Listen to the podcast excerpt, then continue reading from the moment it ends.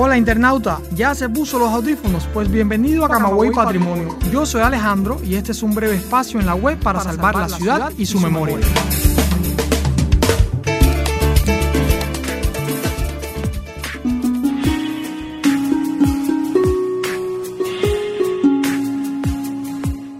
Y mis amigos de Camagüey Patrimonio Podcast, hoy vamos a hablar de dos de los oficios que más colaboran con eh, la recuperación del patrimonio, que son los artesanos ebanistas y también los maestros de yeso y cemento. Pero para eso les voy a presentar a una nueva podcaster que se va a incorporar al equipo y es el caso de Yusaris Benito. Hola Yusaris, bienvenida. Hola Alejandro, muchas gracias. Yusari, hay mm, muchos otros oficios que también colaboran con la recuperación del patrimonio. Normalmente hablamos de los arquitectos, de los urbanistas, pero son también las personas que llevan las obras, digamos, a pie de oro y valga redundancia, los que colaboran mucho. Hoy traemos dos ejemplos. Traemos el, caso del artesano ebanista eh, Juan Carlos Cabalé y también del maestro de yeso José Agustín Oval. Yo te propongo empezar hablando por Cabalé y Usari, y es que su trabajo ha sido muy reconocido, porque son muchos los ejemplos que muestran cómo su arte figura como pieza fundamental en la recuperación de lugares e instituciones de relevancia en la ciudad de Los Tinajones. Basta con mirar la refinada carpintería de sitios como el Centro de Convenciones Santa Cecilia, el Bar Casablanca, el Centro de Interpretación del Patrimonio, la Casa Casa Natal Carlos J. Finlay, la Sala de Conciertos José Marín Barona, el Bodegón de Don Cayetano, el Restaurante La Isabela y otro importante número de edificaciones.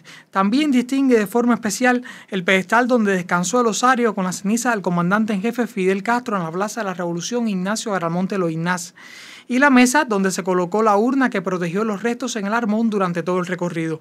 Elementos realizados en tiempo récord con marcada devoción y que hoy se conserva en el Salón Jimaguayú de la mencionada institución.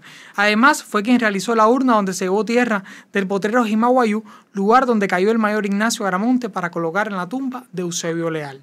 Para Cabalé es una premisa fundamental que sus trabajos en madera además de cumplir con sus funciones utilitarias, sean obras de arte. Es por ello que su labor se convierte en un eslabón importante en la restauración y preservación del patrimonio camagüeyano.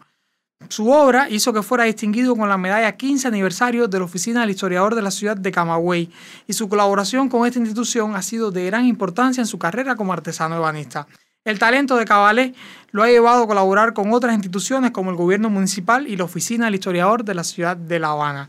Y actualmente a su cargo corren las labores de carpintería del Museo Ferroviario, obra que una vez más demuestran que el ingenio, el talento y el amor por el trabajo van de la mano con la noble tarea de salvaguardar el patrimonio de esta ciudad legendaria. ¿Qué te parece, Yusari? Muy interesante. Entonces yo te propongo también acercarnos un poquitico a la obra de José Agustín Oval, maestro en yeso y cemento. Y aunque su lugar de nacimiento hoy figura como territorio avileño, su vínculo con el patrimonio camagüeyano es innegable. Su obra varía en estilos y formatos, desde intervenciones en monumentos nacionales como las Clavellinas, el Ingenio Oriente o el Potrero de Jimaguayú, hasta fachadas de viviendas en el centro histórico y altares e imágenes de deidades en los principales templos religiosos de la ciudad.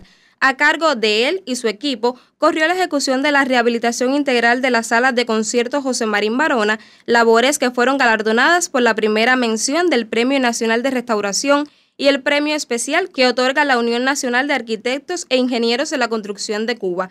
Pero quizás Alejandro, su mayor estímulo es saber que su trabajo es indispensable para que el centro histórico mantenga sus valores y esté a la altura del reconocimiento otorgado por la UNESCO como Patrimonio Cultural de la Humanidad.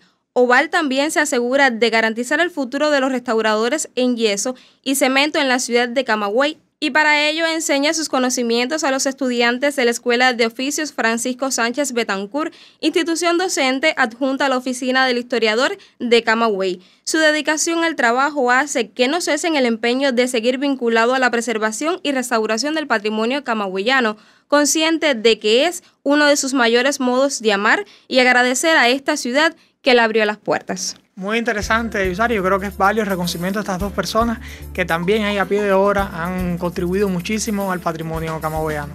Y no solo te agradezco a ti, Yusari, por estar por acá, sino también a nuestros amigos por estar este ratico con este equipo de podcasters de la oficina del historiador de la ciudad de Camagüey, compuesto por Mario Morfis, Lázaro García, Yusari Benito, Heriberto Valdivia, Alejandro García y por supuesto bajo la dirección de Sheila Barros. Pero internauta, no se quite los audífonos, aún tengo que contarle que puede visitarnos en Twitter a través de nuestro usuario arroba camawayp y que puede acceder a nuestros episodios mediante las plataformas iBox, Anchor y CubaPod o nuestro sitio web www.ohcamaway.co. Recuerde que esta es su casa virtual y siempre le abrirá las puertas a aquel que desee conocer o redescubrir Camagüey.